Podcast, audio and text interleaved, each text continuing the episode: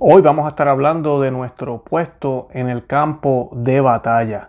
¿Dónde estamos? ¿Estamos donde tenemos que estar? ¿Estamos enfocados en lo más importante o nos estamos distrayendo con todas las trampas y altimañas del enemigo? Hoy les voy a estar compartiendo un breve mensaje que el arzobispo Vígano escribió a las personas que fueron a la marcha en Washington hace poco, el, sábado pasado, eh, para apoyar al presidente Trump en sus esfuerzos para descubrir y, no descubrir, ya ellos yo creo que tienen toda la evidencia, sino destapar toda la trampa que se hizo en estas elecciones. Y pues él, voy a estar compartiéndole ese mensaje. También les voy a estar hablando un poco de Francia. Ahorita hay una batalla eh, bien fuerte para que se vuelvan a abrir las iglesias y quiero mostrarles qué es lo que están haciendo ellos por allá. Y además de eso también les voy a estar compartiendo un artículo que se llama a sí mismo, escrito por el eh, doctor Roberto de Matei, ¿verdad? ¿Dónde estamos en el campo de batalla? Como se fijan, hay, son batallas aquí, batallas allá, batallas en todos lados. Y todas tienen un fin común. El fin común es que el demonio quiere sacar a Dios, quiere sacar a la cristiandad, los valores conservadores. Cuando digo valores tradicionales conservadores, me refiero ¿verdad? al verdadero matrimonio, a la familia, eh, todo lo que ¿verdad? creemos los cristianos, lo creemos los católicos. Y de eso es lo que voy a estar hablando hoy. ¿En dónde estamos en el campo de batalla? ¿Estamos en esta batalla? ¿Estamos batallando? ¿O simplemente estamos siendo meros espectadores?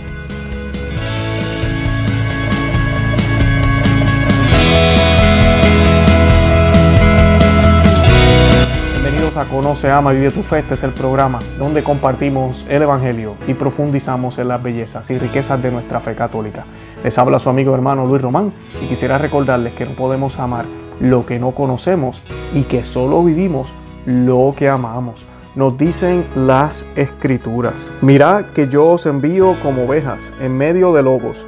Sed pues prudente como las serpientes y sencillos como las palomas. Guardaos de los hombres porque os entregarán a los tribunales y os azotarán en sus sinagogas.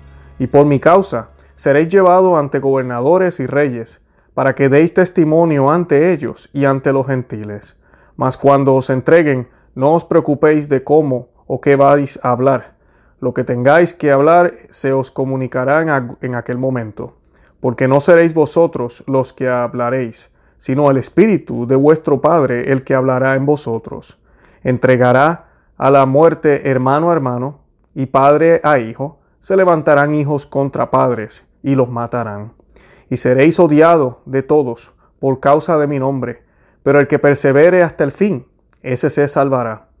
Cuando os persigan en una ciudad, huí a otra, y si también en esta os persiguen, marchaos a otra. Yo os aseguro, no acabaréis de recorrer las ciudades de Israel antes que venga el Hijo del Hombre. Palabra del Señor, gloria a ti Señor Jesús. Eso está en el Evangelio de San Mateo, capítulo 10, para los que los quieran buscar. Y pues eh, para comenzar yo quiero pues hablar un poco de la marcha que hubo el sábado aquí en Washington. Eh, fue todo un éxito, de verdad que sí, todo un éxito.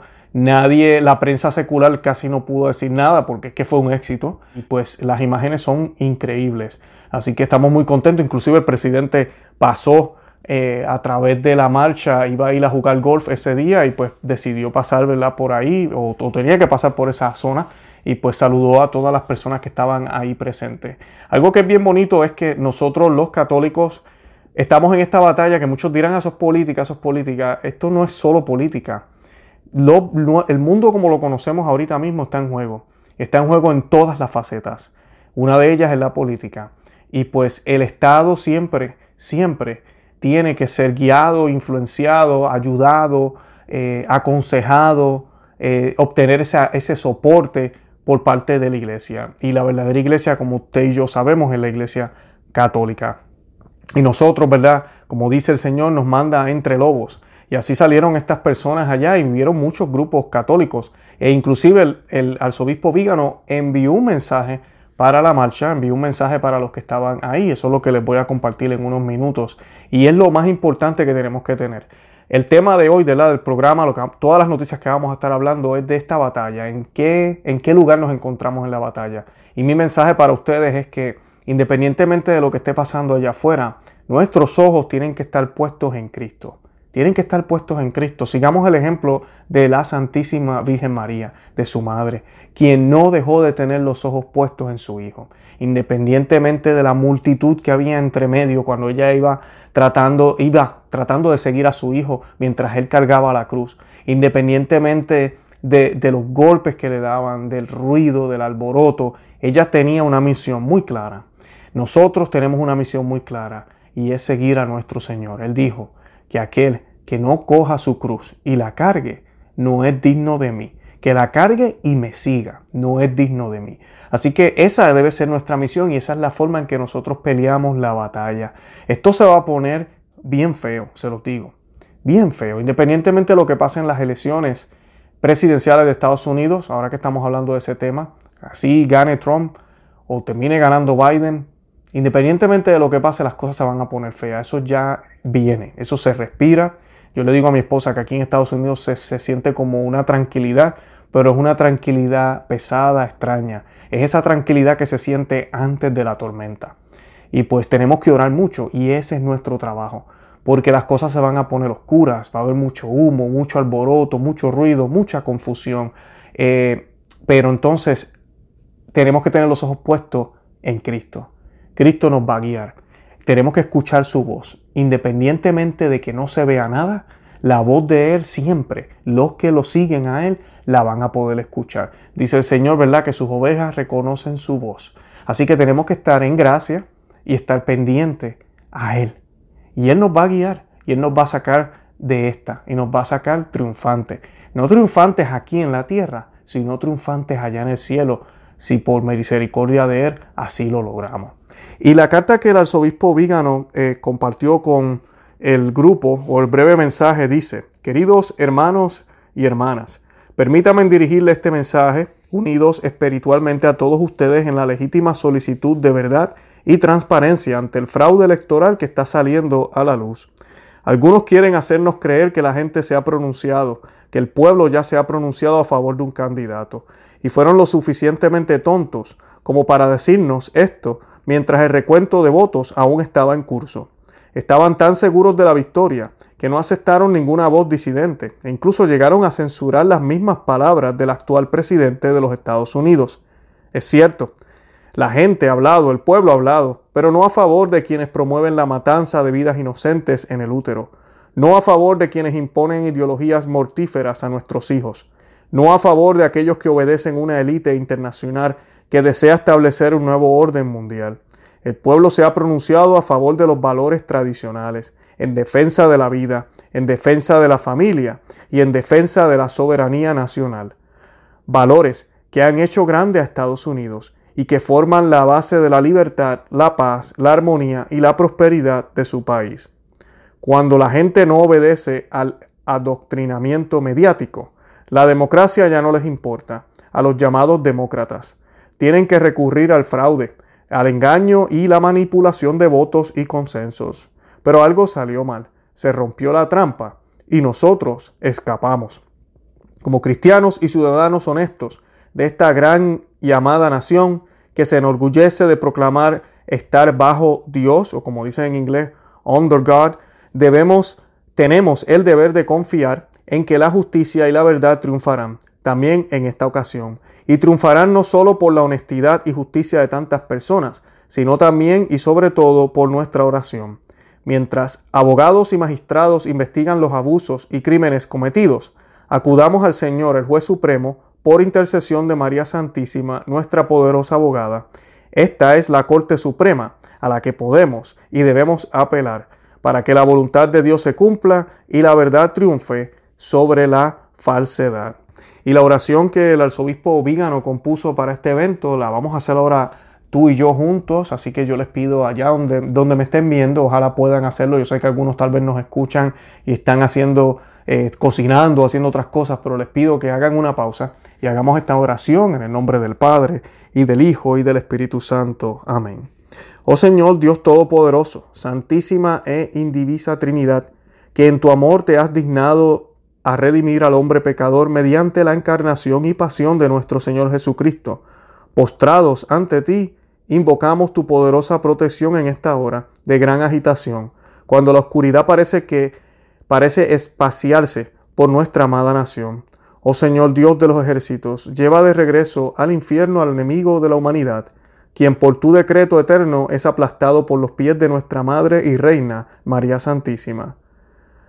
Haz vanos los asaltos de quienes, cegados por el vicio y el odio hacia ti, quieren someter a nuestra nación y al mundo entero a la tiranía del pecado y la rebelión contra tu santísima ley.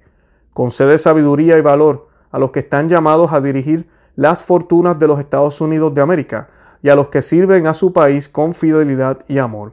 Señor, bendice a nuestro presidente, a nuestros funcionarios públicos y a nuestros pastores, para quienes ejercen el poder que les ha sido encomendado desde arriba, obtengan las gracias necesarias para cumplir con sus deberes con integridad y justicia. Oh Dios Todopoderoso, que muchas veces has manifestado el poder de tu diestra al lado de los ejércitos cristianos, ponte a la cabeza de este ejército, de tus hijos, que la oración que te dirigimos por intercesión de nuestra mediadora, la Virgen María, suba como incienso hacia ti, para que resueltos a observar tus mandamientos y arrepentirnos de nuestros pecados, alcancemos la libertad y la paz que tú has recibido y que tú nos has prometido. La paz os dejo, mi paz te doy. Yo no te la doy como el mundo la da. No te turbe vuestro corazón ni tengas miedo. Juan 14, 27. Concede, oh Señor Dios, paz a nuestro pueblo. No mires nuestra indignidad, sino los méritos de la Virgen Inmaculada, Reina y Patrona de los Estados Unidos de América, que ella presente al trono de tu majestad nuestras humildes oraciones, nuestras santas intenciones y nuestras penitencias. Y así como en tiempos de los macabeos, tú suscitaste santos héroes y valientes testigos de la fe, así también hoy escucha la oración que te elevamos y esparce a los soberbios en la vanidad de sus corazones, dando la victoria a los que sirven bajo tu santo estandarte. Amén. Dios bendiga a los Estados Unidos de América, Dios bendiga a nuestro presidente, Carlos María Vígano. Santa María, ora pro nobis. Y como pueden ver, el lenguaje que utiliza Vígano, este es el lenguaje de un verdadero pastor, hablando de batalla, hablando de ejército, hablando de lucha. En esa es la que estamos, independientemente, ¿verdad? De la edad que usted tenga, independientemente de si usted está enterado de todo lo que está pasando. Nosotros estamos en batalla desde el primer momento en que comenzamos a vivir aquí en este planeta.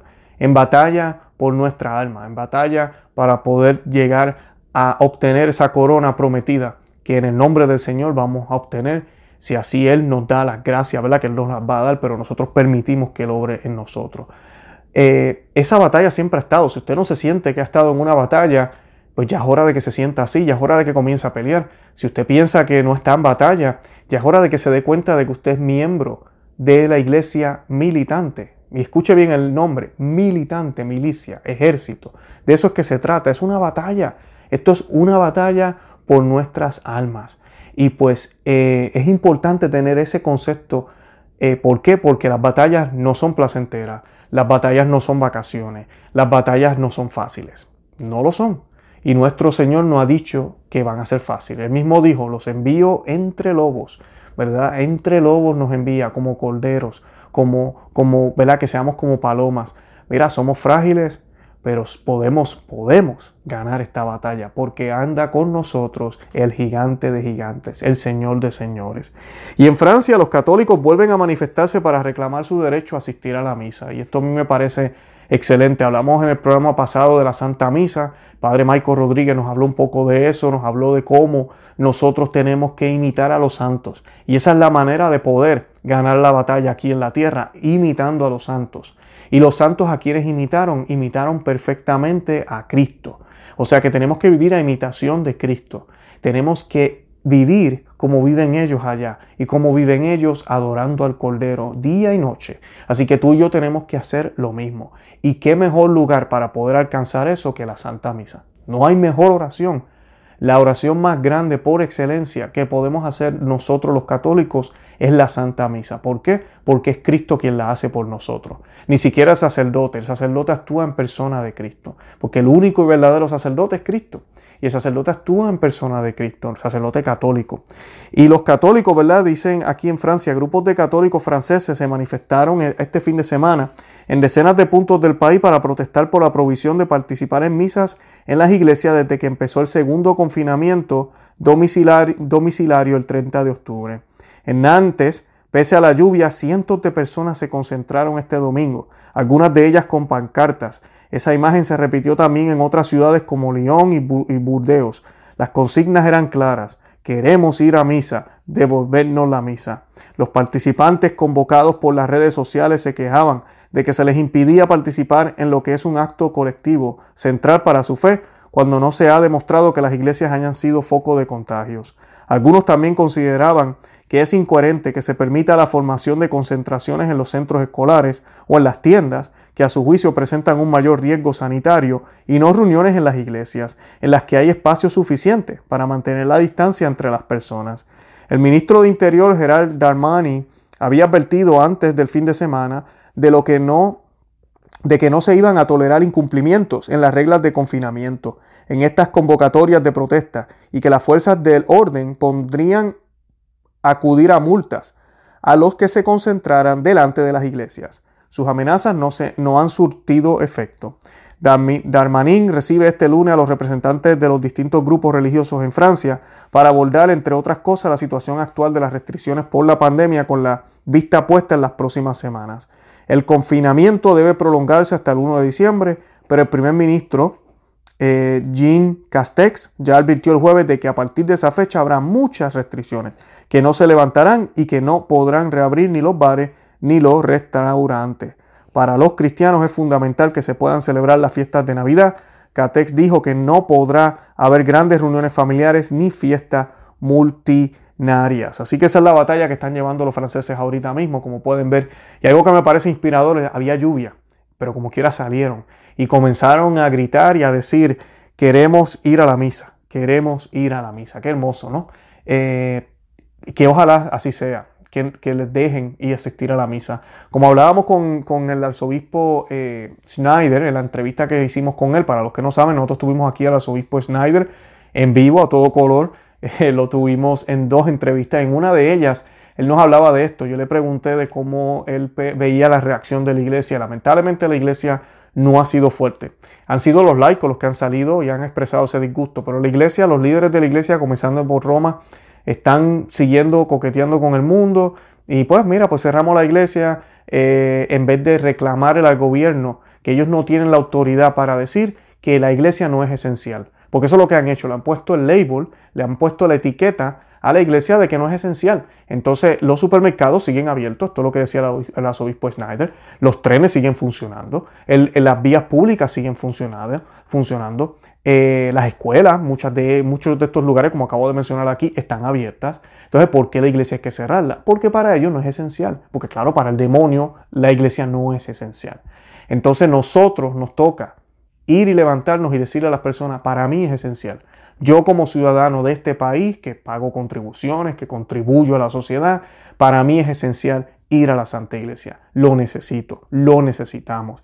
Y mira, sí entendemos que hay unas normas, hay unas reglas de distanciamiento, de que hay que limpiar, lo que sea. Mira, eso se puede hacer, pero no nos cierren las iglesias. No nos cierren las iglesias y no nos cambien la liturgia. No nos pueden decir a nosotros cómo vamos a comulgar. No nos pueden decir a nosotros cómo vamos a orar. Nada de eso. Nada de eso. Porque a las tiendas no se le dicen cómo pueden vender los productos. Se le habla de que tiene que tener un, tipo de capacidad o lo que sea, pero con todo eso se le está permitiendo muchísimo más que, que lo que se le está permitiendo a la iglesia. Y lo triste de esto es que la gente no realiza que en tiempos de la Unión Soviética, en tiempos de los nazis y en otros tiempos y en otros lugares, e inclusive ahorita mismo en muchos lugares del mundo como en China, al gobierno se le hace bien difícil poder cerrar las iglesias. Tiene que utilizar, no en China ahora, ¿verdad? Porque ahora también tienen el virus, pero en esa época de antes se le hacía bien difícil porque tenían que usar la violencia. Miren la historia de los cristeros en México, por ejemplo. Tenían que usar la violencia para poderlo hacer porque veían a la iglesia como un problema. Y ahorita no es la excepción, la iglesia es un problema, lo es. Entonces tienen dos maneras de hacerla callar. Tener líderes que coqueteen con el mundo y que parezca que la iglesia sigue ahí, pero realmente no está ahí. Está, es un eclipse, no es la verdadera iglesia, es una contra iglesia que habla de amor y caridad, pero cuando se trata de luchar, Ya ahorita en Roma dijeron que no van a hacer misas de Navidad con público, o sea que ya, ya tiraron la, la toalla blanca, ya, ya tiraron la toalla blanca, lamentablemente. Y así pasa en muchos lugares del mundo. Esa es una. Y la otra es que el gobierno pueda decirle a la iglesia que cierren y se cierren. Entonces tú tienes físicamente la iglesia cerrada y tienes a los líderes coqueteando con el mundo, ya lo tienes todo. A los laicos lo único que nos queda es entonces hacer las misas como, ¿verdad? Con sacerdotes, obviamente, pero a la escondida, a puerta cerrada, como las catacumbas, como decía también el obispo Schneider en la entrevista. Así nos va a tocar si esto continúa así.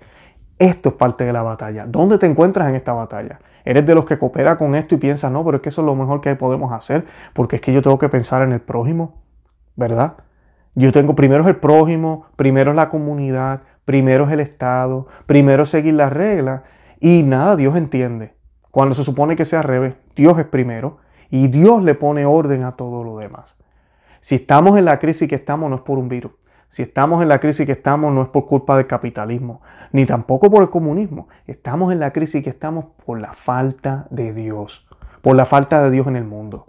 Si Dios estuviera en el mundo, estuviéramos bien, estuviéramos mejor. Ahorita es cuando la iglesia debería gritarle al mundo entero, hey, vamos a unirnos, sí, pero unámonos en Cristo. Vamos a unirnos, pero vamos a unirnos en Cristo. Y ofrecer todos los recursos que tiene. Pero lamentablemente eso no está pasando. Y el artículo que les quería compartir, nuestro puesto en el campo de batalla, fue escrito por el eh, Roberto de Matei, eh, que para los que no lo conocen, Roberto de Matei es, una, es, un, es un personaje, de verdad, es, es un personaje, escribe excelente. Él enseña historia moderna e historia del cristianismo en la Universidad Europea de Roma, en la que dirige el área de ciencias históricas, presidente de la Fundación Elepanto, miembro de los consejos directivos del Instituto Histórico Italiano para la Edad Moderna y Contemporánea y de la Sociedad Geográfica Italiana. De 2003 a 2011 ha ocupado el cargo de vicepresidente del Consejo Nacional de Investigación Italiano, con, que delega las áreas de ciencias humanas, y entre el 2002 y 2006 fue consejero para asuntos internacionales del gobierno de Italia. Y puedo seguir, tiene mucho más. Escribe para correspondencia romana, eh, es bastante largo todo lo que dice aquí y ha escrito diferentes libros. Así que es un, es un, personaje y es para que tengan una idea de quién les voy a leer. Y dice aquí, eh, él escribe, un conocido verso de la comedia de Shakespeare, como gustéis, reza. El mundo, dice así, el mundo entero es un escenario en el cual hombres y mujeres no son sino menos meros actores. Voy a repetir otra vez la frase. El mundo entero es un escenario en el cual hombres y mujeres no son sino meros actores. La frase es sabia pero podríamos decir con más precisión, el mundo entero es un campo de batalla y hombres y mujeres están metidos de lleno en esta guerra. Acaban de concluir las elecciones de Estados Unidos, pero de verdad han concluido. Oficialmente el presidente de funciones o en funciones hasta el 20 de enero es Donald Trump, que no ha reconocido la victoria de su adversario, considerado ya nuevo presidente por los medios de difusión. ¿Qué pasará de aquí al 20 de enero? Más allá de la batalla judicial en marcha, Estados Unidos está encendido en dos mitades en el terreno político, las cuales se han convertido en dos conmovisiones, entre las cuales parece muy difícil llegar a un acuerdo. Los resultados electorales probablemente han sido favorables a Biden, pero Trump se muestra más sólido y Biden más débil de lo que todos esperaban. El sistema político de los Estados Unidos considerado modélico desde que Alexis de Tocqueville escribió en 1831 La democracia en América. Se muestra hoy en toda su fragilidad y la guerra civil, varias veces pronosticada por el historiador británico Neil Ferguson, resulta menos improbable de lo que pudiera parecer. Ahora bien, de la posibilidad de una guerra civil tampoco se libra Europa. Desde Niza a Viena, las calles y plazas del viejo continente son escenarios de un conflicto religioso que de repente podría desatarse en las barriadas de las grandes ciudades, conforme a la dramática situación descrita por el periodista Laurent Aubertone en su novela Guerrilla, Le Temps des Barbares, junto a la guerra asimétrica, que podría ser provocada por una repentina revuelta de las zonas marginales urbanas, los analistas prevén igualmente retorno de conflictos simétricos, con la posibilidad de contiendas entre estados. Por ejemplo, las relaciones del gobierno de París con la con la Turquía de Escordán son cada vez más conflictivas y también con la China. sobre todo después de lo que sucedió en Nueva Caledonia en el referéndum secesionista del pasado 4 de octubre, de octubre, disculpen, la población votó a favor de seguir siendo francesa, rechazando con ello entrar en la órbita china. Pero la China comunista no renuncia a su expansionismo en el Pacífico, del mismo modo que se podría beneficiar de la caótica situación de Estados Unidos para intentar invadir, si no todo el territorio de Taiwán, al menos algunas islas que dependen de este país. ¿Cómo responderían Joe Biden o Donald Trump? Pero el mundo también está en guerra con un enemigo invisible que apareció a principios de este año. Se trata de una guerra biológica que afecta a los que ya se libran en los terrenos políticos, cultural y religioso. La pandemia del coronavirus está desestabilizando a Occidente y podría ocasionar un colapso social. Por otra parte, parece que en vez de intentar comprender los designios de Dios en la historia, el Papa Francisco quisiera acelerar la catástrofe apelando a un mundo utópico, desprovisto de identidad religiosa y raíces nacionales, que supondría la desaparición de la civilización occidental y cristiana. ¿Estamos en víspera de una guerra total? ¿Cuál es nuestro puesto en este campo de batalla? La respuesta es simple. Nuestro puesto de combate es aquel que nos atribuye en este momento a cada uno la divina providencia. A cada día le basta su propia pena, porque cada día exige una penosa lucha contra nosotros mismos, el demonio y el mundo, con la gracia de Dios que siempre nos asiste. En este momento, combatir significa, por tanto, cumplir el propio deber y aceptar valientemente las dificultades de cada jornada en la situación histórica concreta en que Dios nos quiere. Hay tentaciones de desear un puesto en la batalla que no sea aquel en que nos encontramos y rebelarse contra lo que sucede en vez de ver en ello la mano sabia de Dios que todo lo ordena a un buen fin, incluido el mal que nos asalta a nosotros y a toda la sociedad. No nos dejemos arrollar por el tumultuoso río de los acontecimientos. Al contrario, anclémonos en la roca de la divina sabiduría, que juzga las cosas del mundo a la luz de la eternidad, dejando que desaparezcan las olas que se desatan furiosas, mientras Dios, la roca eterna, permanece inmutable y siempre es. El padre Francesco Polien dice, saber aceptar lo que hace Dios, los sucesos que dispone, lo que nos pasa cada día, convencidos de que todo procede de su mano, es una ciencia dulce para el corazón generoso y una ciencia oculta para el corazón egoísta. Mantengamos nuestra posición en el frente de batalla y combatamos generosamente, sin rabia ni rencor, empapándonos de la infinita dulzura de la divina promesa de Fátima. Al fin, mi corazón inmaculado triunfará. Y ese fue Roberto de Matei, me encantó ese artículo, yo creo que con eso podemos cerrar el programa, eh, que era el mensaje que les quería llevar. Desde que comencé el, episodio hoy vieron ya las diferentes luchas. Tenemos la, lucha aquí en los Estados Unidos, que todavía hay esperanza de que el presidente Donald Trump se mantenga. Eh, tenemos la batalla en Francia con las iglesias, tenemos los otros lugares, todo lo que está sucediendo. Tenemos la batalla interna dentro de la Iglesia Católica, lamentablemente, y tenemos todo lo que está sucediendo alrededor del mundo entero. Más también tenemos las batallas de nuestro, de nuestro vivir, de nuestra vida. Y entonces nosotros qué tenemos que hacer? Seguir al capitán, seguir a Dios. Y Dios nos puso donde nos puso. La providencia, ella es la que determina en dónde tenemos que estar. La providencia de Dios. Así que seamos obedientes a Dios primero, a Dios y, seamos fuertes y mantengámonos en fe, en la roca, como nos acaba de decir el doctor Roberto de Matei. Bueno, yo los invito a que visiten nuestro blog no que se suscriban aquí al canal en YouTube y que le den me gusta al programa, que lo compartan en todos los medios sociales, que le digan a otros que existimos. También estamos en estos medios, ¿verdad? En Facebook, en Twitter, Instagram, como conoce, ama y vive tu fe. Así que nos pueden buscar ahí, le dan me gusta, pueden seguirnos para que también se beneficien de todo el material que compartimos ahí. De verdad que los amo en el amor de Cristo y Santa María, ora pro nobis.